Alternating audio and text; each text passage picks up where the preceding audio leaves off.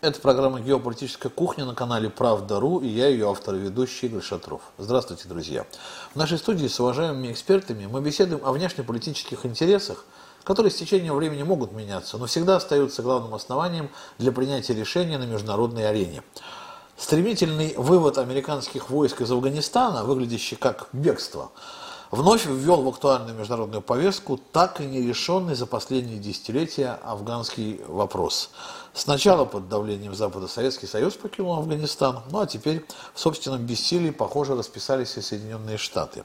Но проблема осталась, и, судя по всему, внутренние игроки не смогут решить ее без внешней помощи. Причем ситуация усугубилась еще тем, что если раньше северным соседом Афганистана был мощный Советский Союз, то теперь это бывшие советские республики, а ныне независимые государства, Туркменистан, Узбекистан и Таджикистан. Их военный потенциал нельзя даже сравнить с советским, и это одно только вот это наводит на тревожные мысли. Что происходит в Афганистане и как вести себя в этой ситуации России. Обсудим с доцентом кафедры политологии и социологии РЭО имени Плеханова, членом экспертного совета Организации офицер России Александром Перенжиевым. Здравствуйте, Александр. Здравствуйте. Вот и сразу и отвечайте на вопрос, что сейчас происходит в Афганистане? Сейчас происходит в Афганистане, э, по сути говоря, переход власти к различного рода э, вооруженным структурам, при этом эти вооруженные структуры, которые э, не подчиняются центральной власти, вот, а вот кому они подчиняются, вот это я вам скажу вопрос вопросов, которые я вот сходу не готов на этот вопрос отвечать, вот, и это показывает, что идет э, раздел с одной стороны территории, но но это вооруженные структуры, которые нацелены на э, внешнюю ну, агрессию, то есть агрессию против других государств. Александр, вы сразу же э, э ну, взрываете мне мозг, потому что если вот не глубоко погружаться в афганскую проблематику, то знаю, знают большинство о чем. Есть Талибан. То есть власть переходит к Талибану, да, вернее, попытка перехватить власть у Талибана. Талибан а, такая исконно пуштунская организация, которая не претендует на выход за пределы Афганистана и занимается решением внутриафганских проблем, ну, понятно, в своей исламской, пуштунской, этноконфессиональной традиции. И вдруг вот ваши слова. Они противоречат вот этим да, моим представлениям. Безусловно. А потому что там не только Талибан, там и ИГИЛ, и там различного рода э, группировки вооруженные, ну, как правильно вы отметили, исламистского толка, вот, но которые э, не относятся к Талибану и фактически, фактически, может быть, в этом э, определенная победа информационная тех, кто э, туда э, или там создавал вот эти вооруженные группировки, что мы до сих пор думаем, что там только Талибан. Я вам хочу сказать, что даже 10 лет назад троюродный брат э, Хекмата Карзая, тогда нынешнего президента Афганистана, и то объяснял таким экспертам, как я, о том, что э, в Афганистане два вида Талибана. Он говорит, есть афганский Талибан, а есть пакистанский. Ну, это вот и его, так сказать, версия, да. Вот, и он говорил, что вы знаете, а пакистанский, вот тот как раз и есть самый такой кроваво или кровожадный, вот, с которым, так сказать, нет никаких э, нормальных отношений у местного населения. Но дело в том, что со времен, когда появился ИГИЛ в Сирии, там тоже появился своего рода филиал, наверное. Ну, филиал, да. да. Давайте не забывать про ту Аль-Каиду, известную всем, да, она не то, что никуда не делась, просто там произошло переименование различных группировок, ну, может быть, определенно э, разветвление сфер, вот. Но, знаете, здесь э, вот вы говорите на внутреннее, да, на внутреннее, наверное, будет какой-то аспект, ну, по разделу власти, но э, складывается впечатление, ну, просто вот не то, что не буду, не буду же вам лекцию здесь читать, да, поэтому, поэтому... Там, да, и, и рассказывать э, ход, так сказать, мысли, да, вот, поэтому, конечно, только я озвучу выводы. А выводы такие, что, скорее всего, американцы не для, находились в Афганистане не для того, чтобы там сдерживать Талибан, как это нам представляется, да? Так же, как, например, они э, не находятся в Сирии, чтобы воевать с ИГИЛ, да? То есть все прекрасно понимают, что миссия там какая-то иная. И складывается такое впечатление, что именно под э, эгидой, так сказать, американцев как раз наоборот не э, уменьшалось, так сказать, количество этих вооруженных структур, а их как раз наоборот увеличивалось. При этом, я хочу сказать, ситуация чем действительно опасна? Опасна тем, что это не какие-то там, э, ну, как мы там в фильмах, может быть, видели, там какие-то там Э, ну, типа крестьяне, которые там взяли автоматы. С, боро- с бородами, да, с да, и которые автоматами маршут, там, угрожают самолетом, да, и Да, да, вот как раз это уже далеко не, э, э, не эти боевики, это уже профессионалы, подготовленные, имеющие боевой опыт, имеющие очень серьезную, сильную подготовку в плане, так сказать, военной. И, вот. и это они имеют на вооружении, ну, по сути, все современное вооружение, то есть и бронетехнику, и э, беспилотные летательные аппараты имеют, и, э, в общем-то говоря, другую летательную технику. Мы видим, как американцы уходили, уходят довольно быстро, оставляют прямо э, всю эту технику там. И самое интересное, что почему-то ее э, афганская армия не забирает. Но можно было бы там увидеть, что там оцеплено все, например, афганскими военнослужащими, которые для себя это применяют. А получается, что это оставлено как будто бы специально для кого-то другого. Вот, понимаете, вот как раз и вы тоже начинаете подходить к той мысли, которую я подвожу, да, вас и, наверное, телезрителей, в том, что э, ситуация такая, что как раз наоборот готовились э, вот эти бандформирования, но, так сказать, профессионального толка для того, чтобы теперь как раз взорвать Среднюю Азию. Вот это... то, есть, то есть этот уход из э, э, американцев это запланированный шаг запланированный шаг, и миссия как раз и заключалась их в том, э, чтобы, во-первых, подготовить э, вот эту структуру, потом, наверное, я так понимаю, какую-то экономическую базу под эти структуры создать. Ну, понятное дело, какая там экономическая база? Наркотики? Наркотрафик, да. Если, например, ну, опять же, сравнивая с Сирией, там, почему американцы не уходят, они еще не разграбили нефтяные ресурсы. Ну да, там они нефтью занимаются. Да, а здесь, нефть. Э, по-видимому, они уже э, спланировали так работу, что им не надо там находиться, чтобы получать прибыль от этого наркотрафика. Уже, как говорится, там все установлено, кто какие деньги куда будут перечислять, где будут они храниться. Вот. А теперь вот этим бандформированием как раз и нужно э, коридоры вот этого наркотрафика, да, для того, чтобы э, и дальше, так сказать, его вот, э, ну, фактически, как вам сказать, наркотрафик и оружие, оружие, конечно, уничтожает людей, но и наркотрафик только другим путем уничтожает людей. Ну, а То есть это, это реально угроза. Ну да. да, а что касается техники и оружия, да, действительно такой хороший предлог, но одно дело передать бандитам. Это, это все-таки э, преступно и было слишком бы нагло, да? А вот разграбят. Теперь э, бандиты могут, имеют возможность спокойно разграбить эти военные базы. А на самом деле просто в другой форме получить это оружие. Просто в другой форме. Не оформляя там эти документы какие-то и, и не получая их прямо из рук военных. Это, конечно, хитрый ход, если это так, э, то тогда понятно и почему так стремительно по, после ухода э, американцев э, начались боевые фактически действия, попытки захвата уже пограничных пунктов, выдавливания афганских военных на территорию других государств, Таджикистана в частности. Э, хорошо, а скажите, а что же тогда афганские военные? А они-то для чего готовились? Ведь с ними же тоже велась какая-то работа. Они же вроде должны защищать правительство. И вроде бы ситуация такая, что в городах пока э, преобладают э, позиции, ну, позиции правительства сильные, официального, да, ну а в сельской местности вот эти Талибан плюс захватывают э, одну за одной деревни. Что будет с этой армией, э, официальной афганской армией?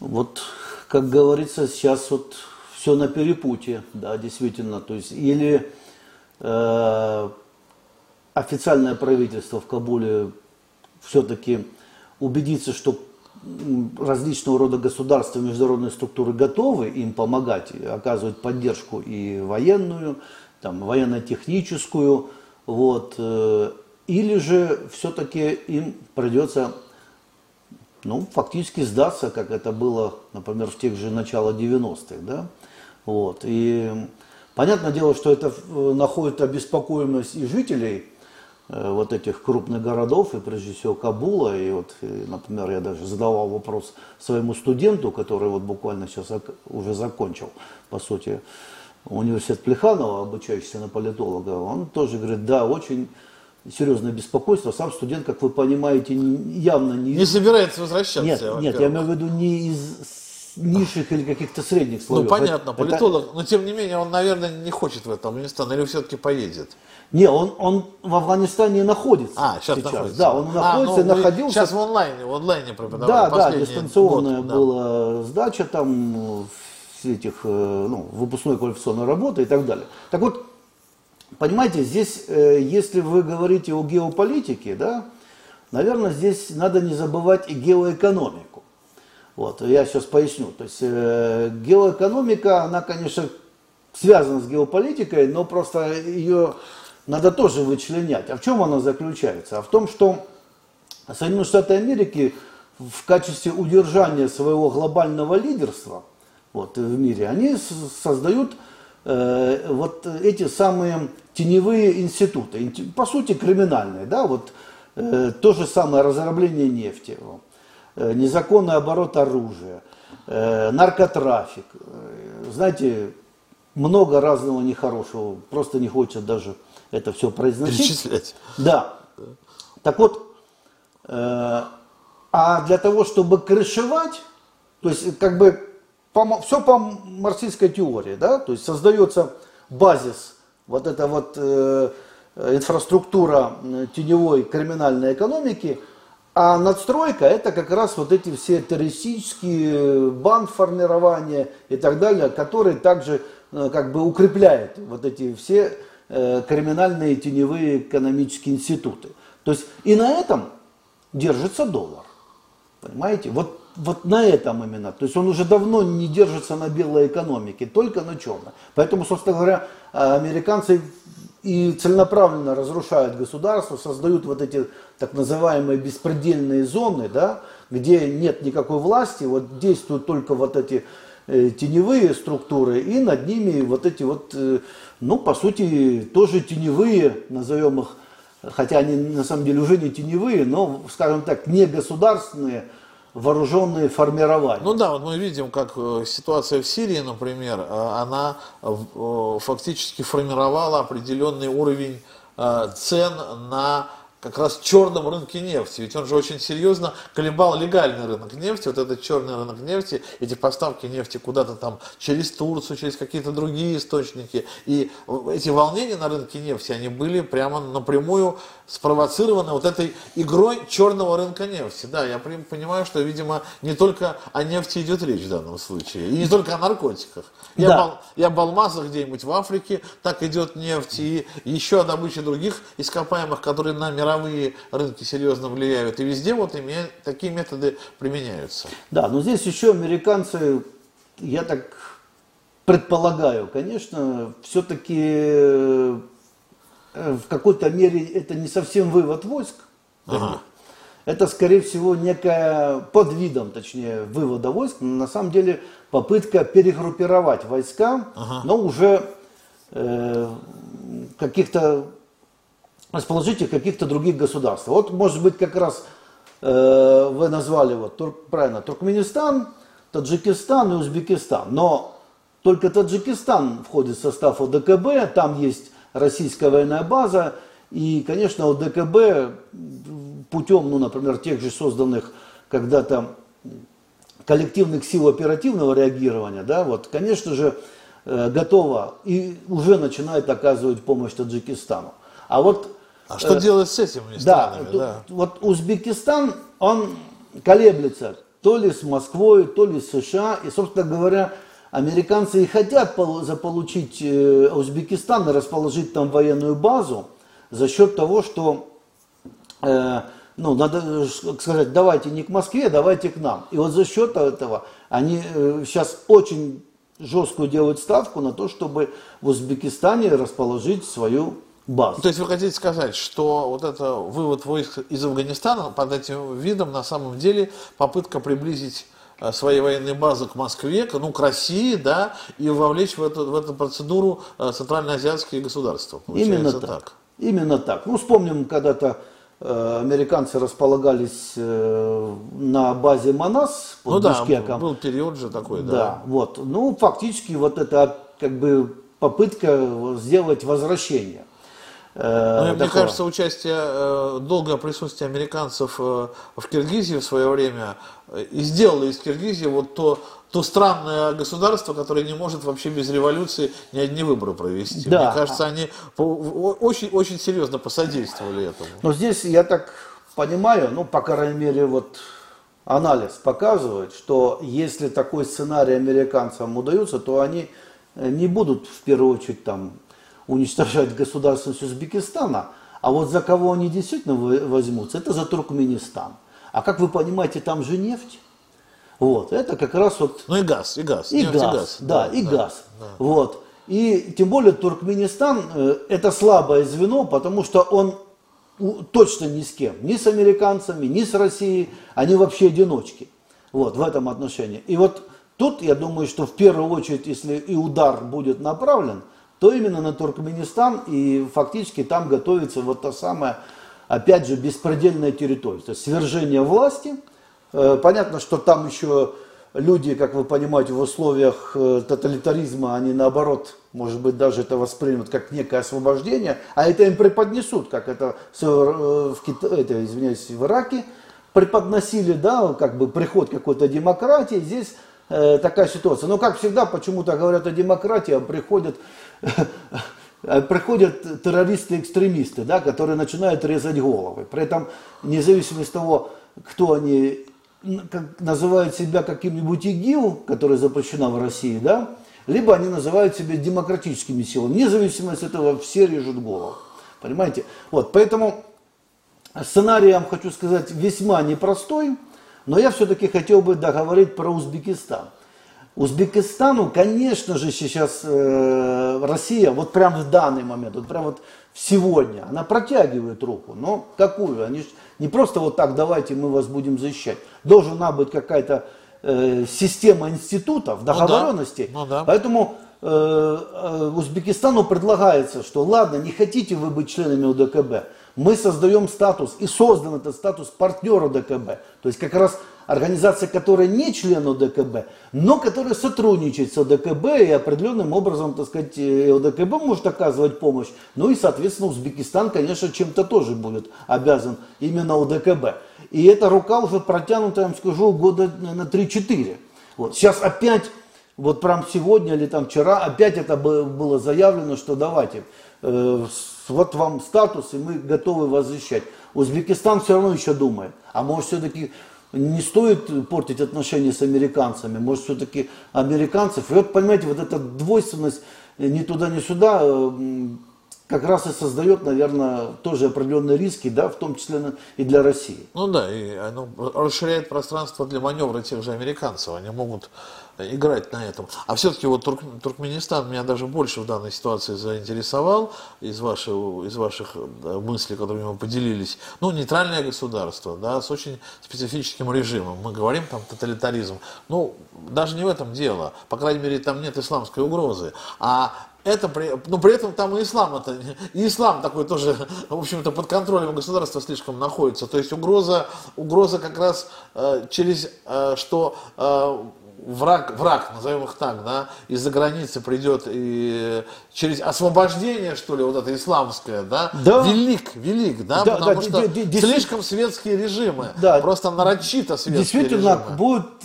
будут лозунги, все те же самые, ничего нового отработают, что вернулись истинные мусульмане, что мы вас освобождаем, что вы теперь будете истинными мусульманами, вас вера, так сказать, спасет и так далее. Вот. Ну а под это дело, как вы понимаете, э, начнется э, уничтожение, разрабление страны, и фактически мы получим э, ну, государство, от которого дальше будут э, уже, как, как понимаете, и Казахстану, и другим граничащим с Туркменистаном государствами также э, уже идти реальная угроза. При этом всякого порядка, да, и террористическая, и наркотрафик, и вот это, это, это теневая криминальная экономика, а там, как вы понимаете, все. Но я уже скажу, что это все, то есть вплоть до там, человеческих органов, понимаете, вот это все.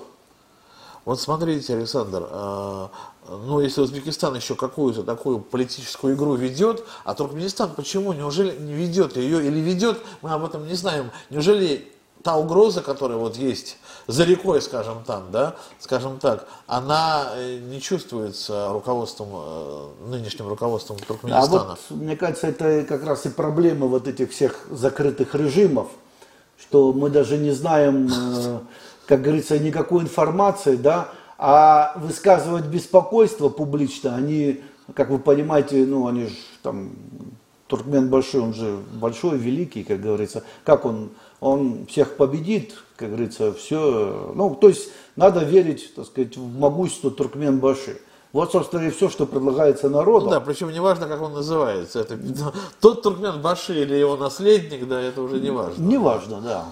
Просто вот это как раз, это действительно тревожит. И а, получается, что а, мы вот, не знаю, несколько десятилетий, а, формируя эту систему коллективной безопасности в Центральной Азии, как-то тоже, наверное, поверили в то, что уже там, Афганистан рано или поздно успокоится, Пакистан тоже, наверное. И мы, мне кажется, упустили очень много. Почему мы не вовлекли эти государства активно в наши вот эти вот коллективные процессы и не протянули им руку помощи, потому что она рано или поздно понадобится, но э, надо, чтобы это было все легитимно. Ведь нам нам, нам, нам, угроза для нас, она еще больше, наверное, еще тревожнее, чем для них. Они могут это через себя пропустить и все направить к нам в итоге.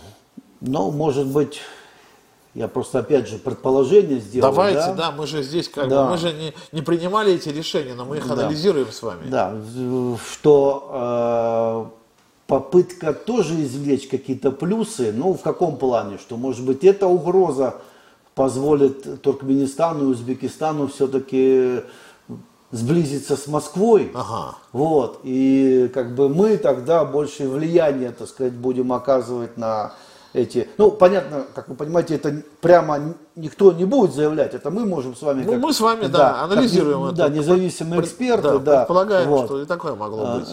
Ну, вполне, да, э, в этом плане. Но я вам хочу сказать, что Здесь ну, просто надо... такая игра с огнем, просто такая уж игра с огнем, не меньше, чем игра с огнем американцев.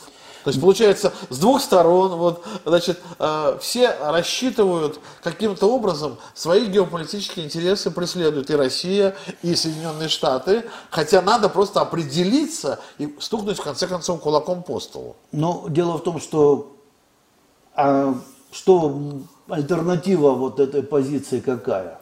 В принципе, что мы можем сделать вот в данной ситуации? Что, надавить на эти режимы, скажут, что они, может, еще больше от нас убегут, если мы будем на них давить, да. То есть мы все-таки должны э, как бы вот работать на привлечение, да, мягкое привлечение. Другого у нас пути нет на самом-то деле в, в этой ситуации. Я все-таки, знаете, хотел бы вот на что еще обратить внимание, когда говорят по поводу там, вот мы там были, советские войска, и вот мы там ушли, а вот теперь американцы, они ушли. Знаете, разные вещи-то на самом деле. Мы-то на самом деле там были, ведь мы не только пытались так сказать, устанавливать военным путем там какой-то порядок, да, мы все-таки поддерживали Афганистан именно экономически, да, и все-таки э, строили там и заводы, и другую какую-то экономическую инфраструктуру развивали, да, вот. А ведь это важно, понимаете, именно экономика. А против нас воевали почти, почти все. То есть помимо того, что э, американцы с НАТО, да, ну тем НАТО еще, вот, еще и китайцы, и Пакистан тот же, да, и так далее. То есть фактически они, они вот воюя с нами, не понимали, что вот они то как раз и создали эту ситуацию. Если бы они помогли тогда Советскому Союзу э, поднять Афганистан экономическую, не было сейчас вот этих ни вооруженных группировок, ни э, там Талибана. То есть ни... был шанс вообще изменить кардинальным образом ситуацию там? Конечно, да? это упущенный исторический шанс.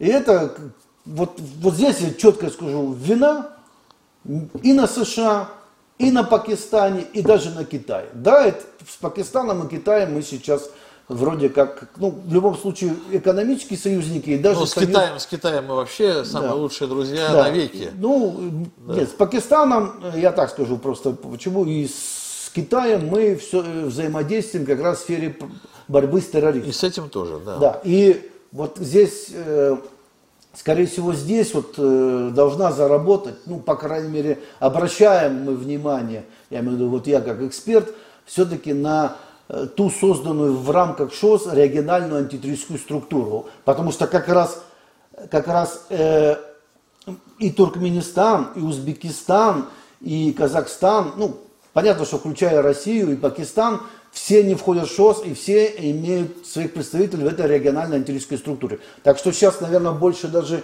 не ОДКБ, и вот когда мы говорим про Туркменистан, вот, и опять же мо- э, может быть, как раз речь должна идти, э, что, наверное, здесь больше еще слово должен сказать Китай и вот эта самая региональная антитеррористическая структура в составе ШОС. Ну вот вы хотите, да, так это передать Китаю фактически эту Я, я хочу, чтобы, решения. я хочу сказать, что вот эта ну, структура в рамках ШОС, она же и создавалась именно э, в преддверии. Вот вы говорите, вот что мы собирались э, делать, вот как, как сыграть. Я вам говорю, да, вот надежда была, что вот когда вот такая ситуация случится, здесь включится эта структура в полную силу. Она же до этого фактически особо и не работала. Ну да, она просто на- назыв- э, было такое название есть, а Ну, действий никаких нет, ну, кроме ну, каких-то там учений. Ну, учения, быть. да, мы проводили антитеррористические, там, кстати, в том числе и с Пакистаном очень активно сотрудничаем, там, с Индией сотрудничаем, кстати, тоже в рамках вот, э, ну, ШОС и Ну, этой структуры. Ну там тоже,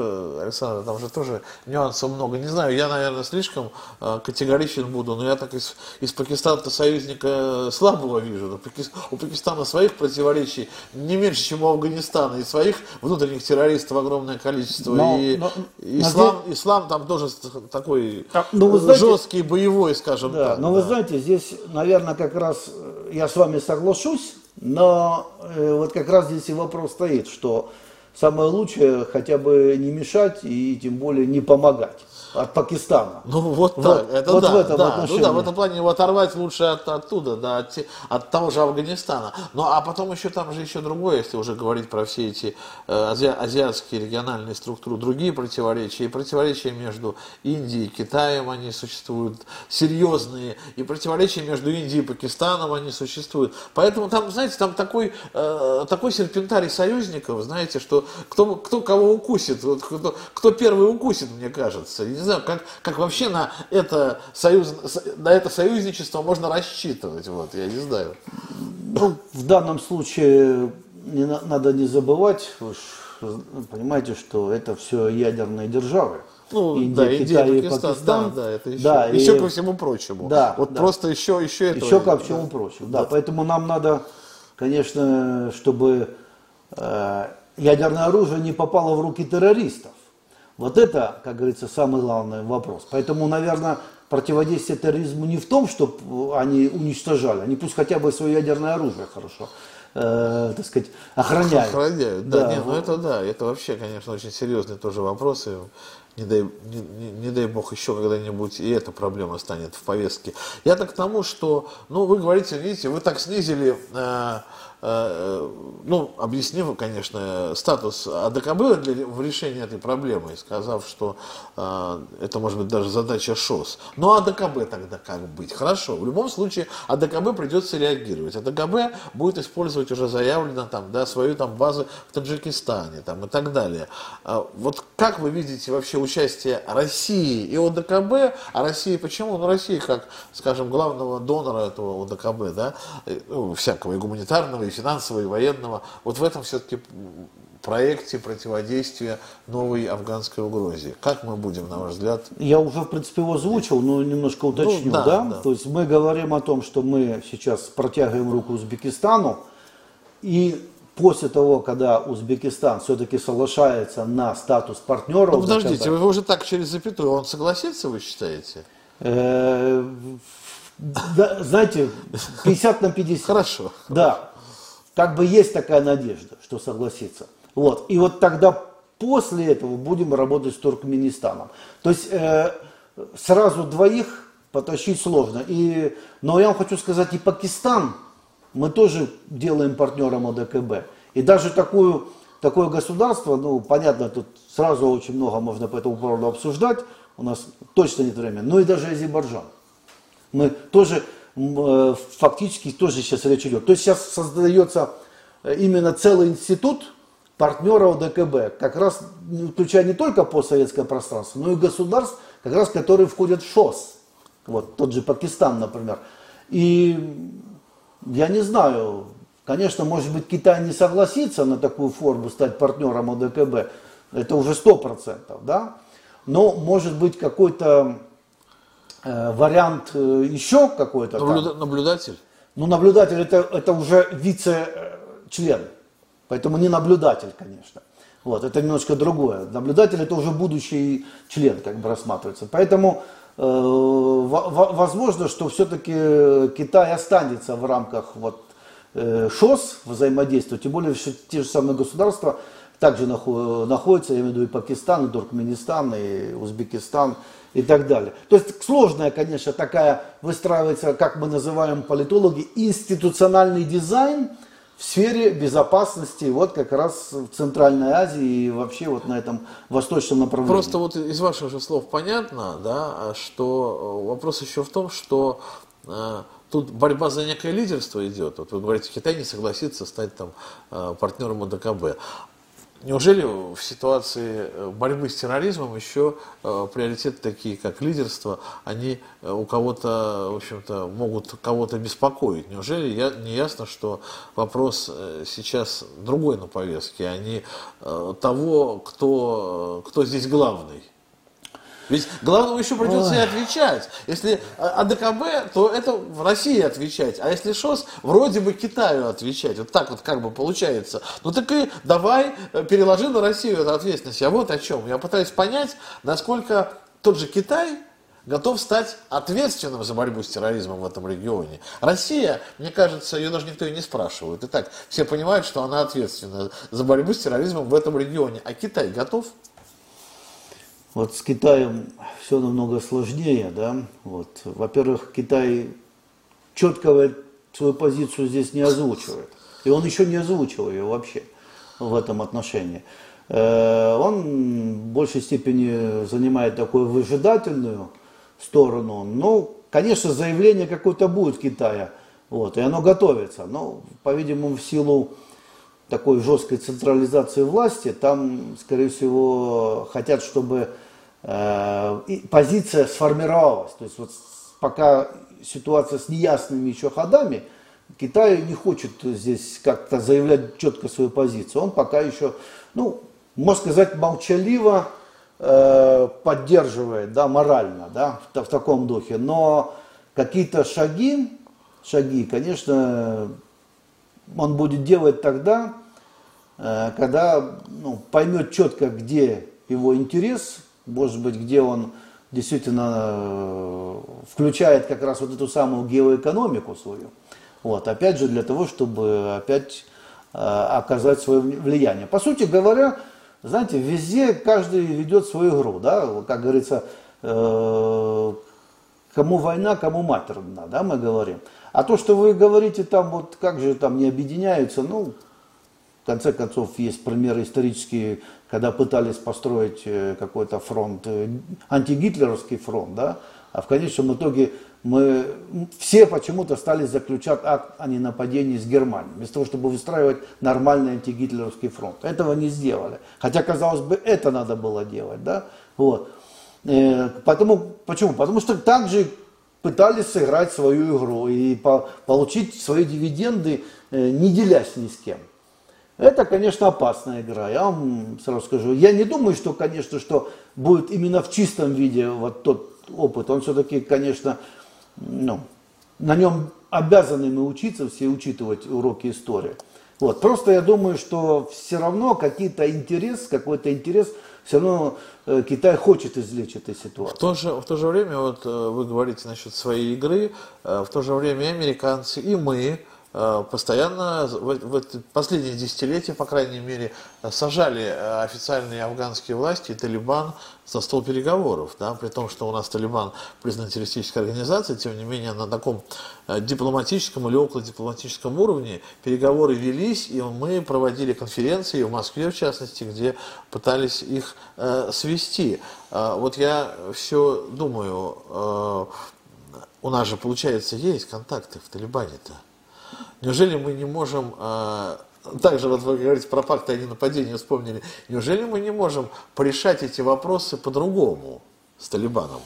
Можем, но давайте не забывать, что мы просто переговоры вели. Американцы подписали договор с Талибаном и фактически превратили его в субъект международного права.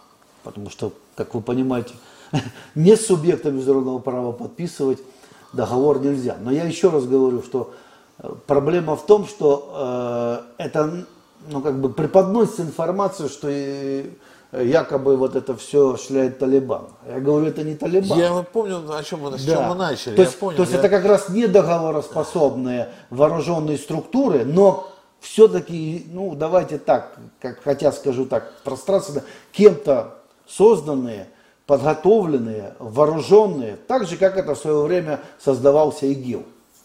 Фактически, ну, по сути, я вам так скажу, по сути, мы, наверное, имеем дело с подобием некого ИГИЛ-2. Ну, то есть зонтичная структура такая получается, где есть бренд, к которому присоединяются все те, кто э, желают каким-то образом присоединиться по каким-то причинам, да? Да, то есть я вам уже просто на, э, не буду повторяться, просто напоминаю о базисе настройки, да, и вот это как раз система уже создана.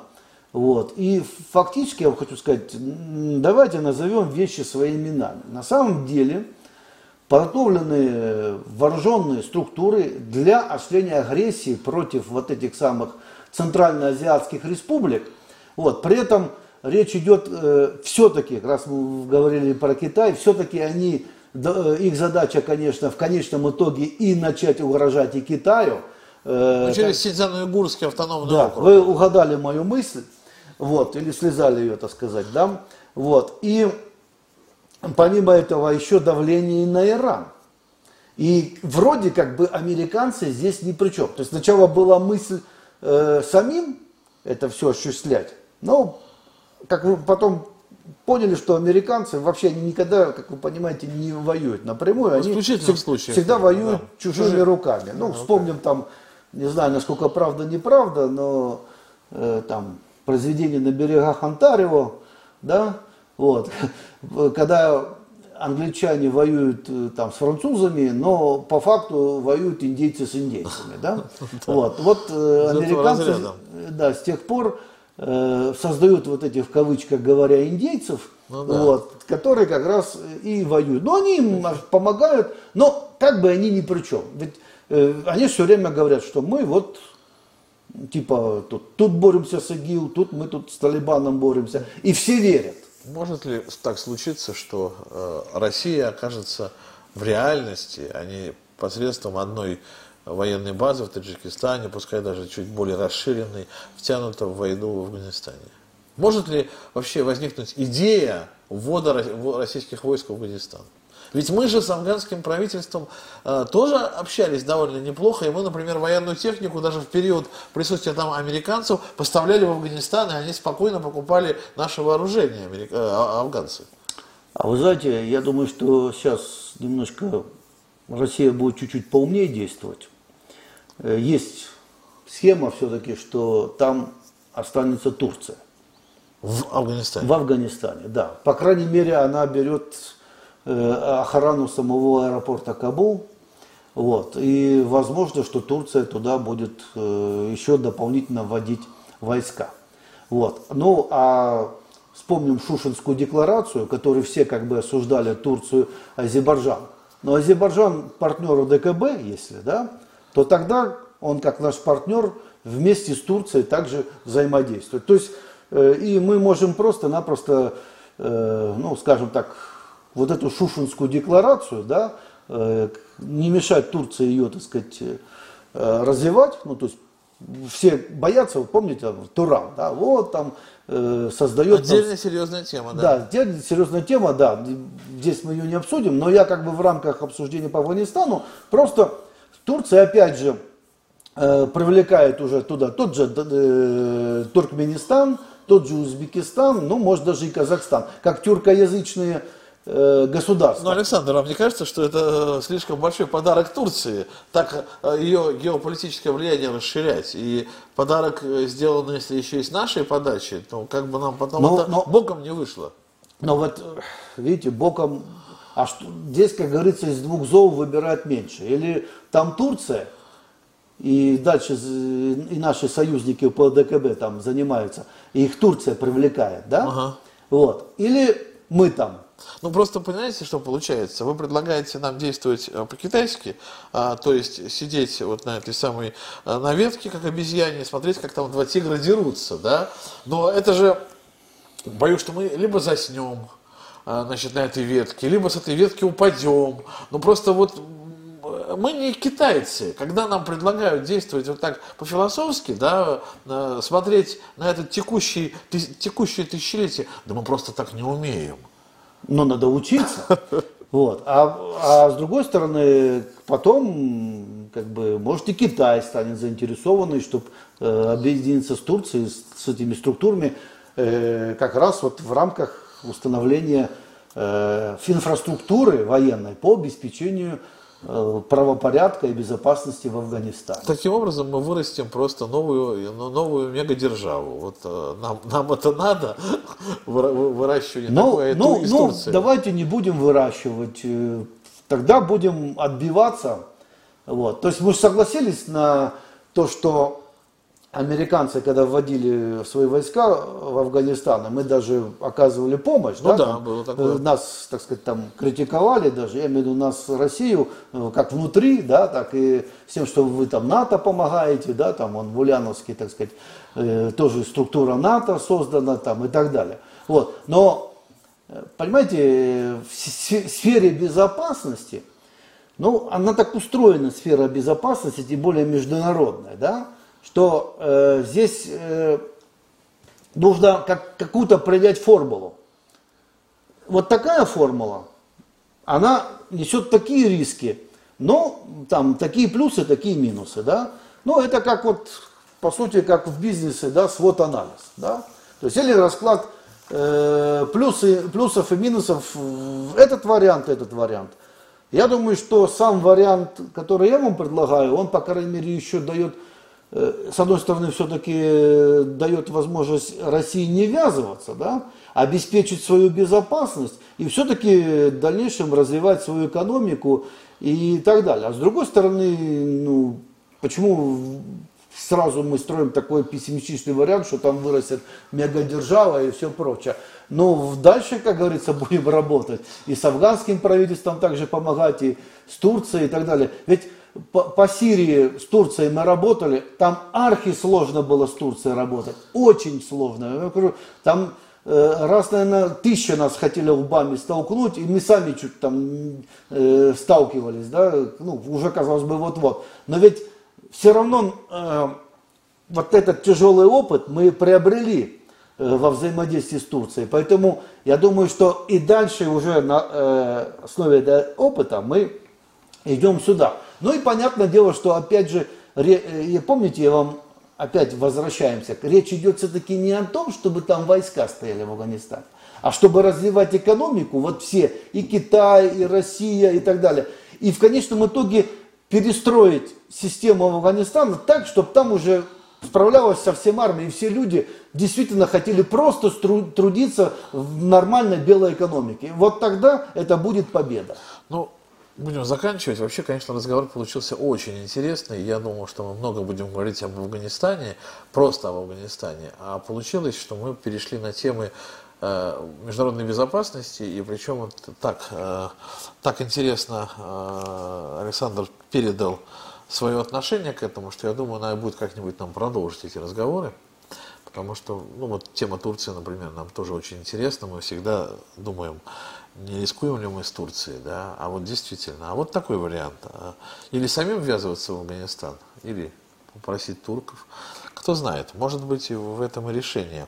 О ситуации в Афганистане и вокруг него мы сегодня беседовали с э, доцентом кафедры политологии и социологии РЭО имени Плеханова, членом экспертного совета Организации офицеров России Александром Перенживым. Спасибо, Александр, большое. Ну и вам спасибо, что при, приглашаете дальше. Я Игорь Шатров, это была программа «Геополитическая кухня» на канале «Правда.ру». Наша программа уходит на летние каникулы. И будем надеяться, что за время вот нашего отсутствия оправдаются только позитивные прогнозы, в том числе и в отношении Афганистана. Жаркого всем нам лета, я имею в виду в самом прямом и самом хорошем смысле этого слова. Берегите себя и своих близких. До встречи.